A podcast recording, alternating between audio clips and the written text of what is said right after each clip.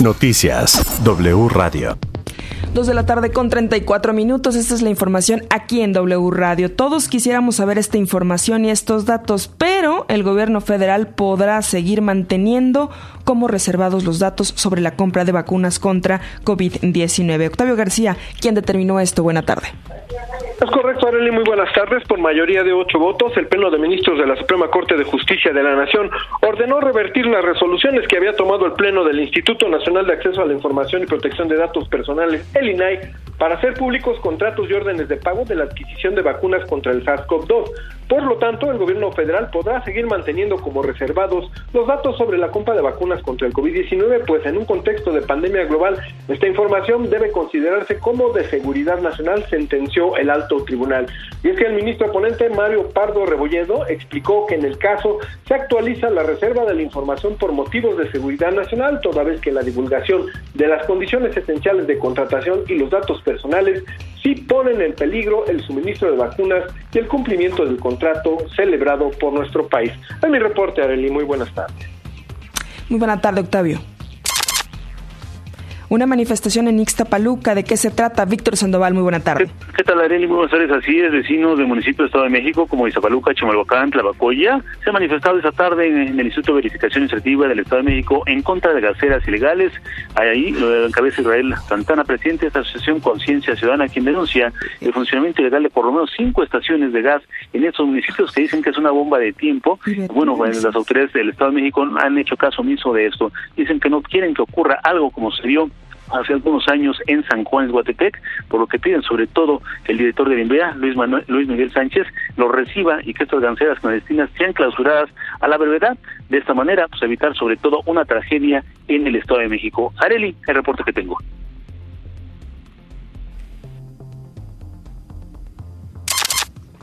En W Radio, el doctor Alejandro Díaz, inmunólogo y pediatra, habló de la hepatitis infantil aguda. Advierte que es una hepatitis agresiva y que el gobierno en todo el mundo tendría que tener ya un programa de salud de emergencia para alertar por este padecimiento, ya que dijo al menos 20 niños en el mundo han sido trasplantados de hígado por la hepatitis infantil aguda. Dijo que el primer caso se detectó en México, en Ciudad Juárez, un caso que terminó en un trasplante en Estados Unidos. Además, señaló que al menor indicio de que los niños presenten color amarillenta en la piel, vómito, diarrea, náusea, dolor abdominal, heces de color blanco y orina oscura deben ser llevados inmediatamente al médico. El reporte de la Organización Mundial de la Salud sobre la hepatitis infantil aguda señala que se tienen casos en 22 países. Se han documentado más de 400 casos y lamentablemente 12 muertes.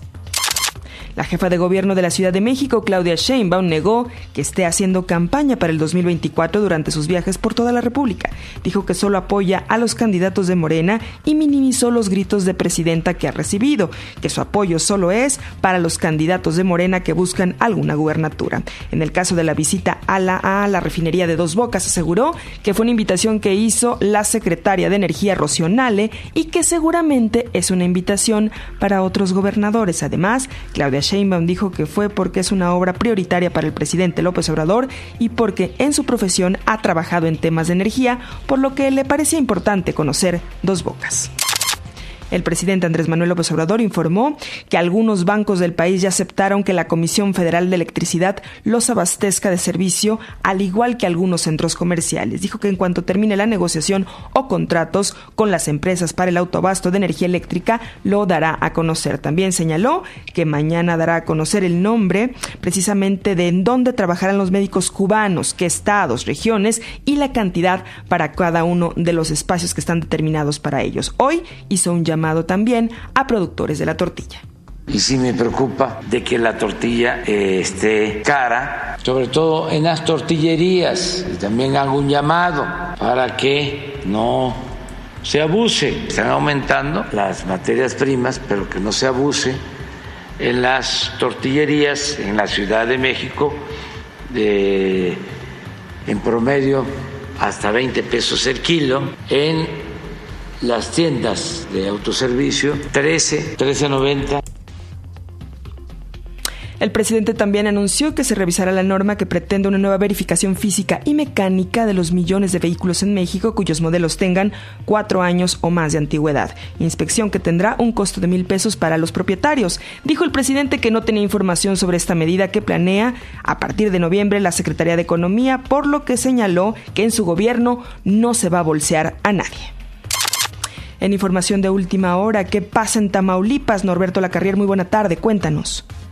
Buenas tardes, Arely, buenas tardes al auditorio. Pues mira, hasta este momento y tras un motín en el penal de Ciudad Victoria o centro de ejecución de sanciones en la capital de nuestro estado, Tamaulipas, se ha dado a conocer de una manera muy escueta de parte de la eh, Fiscalía que hubo tres personas que desgraciadamente estando internadas y dentro de un motín fueron eh, privadas de la vida. Ya han llegado agentes de la policía investigadora y también peritos a fin de establecer las primeras diligencias. Este, esto les va a llevar desde luego a recabar evidencias que nos permitan al auditorio, al público, claro, y a sus familiares, desde luego, conocer de qué manera eh, sucedieron estos acontecimientos lamentables y se deslinden responsabilidades. Hay un medio estatal llamado Itamaulipas, medio serio, claro, que había informado que habían sido privadas cinco de las personas eh, de su libertad, que habían muerto, cinco personas de reas habían muerto, derivado de los datos que de manera extraoficial se había recolectado. Pero ya en un comunicado se establece de parte de la Fiscalía que fueron únicamente tres personas, lo cual no deja de ser lamentable. Continuaremos con más información en otros espacios. Muchísimas gracias, Norberto. Buena tarde.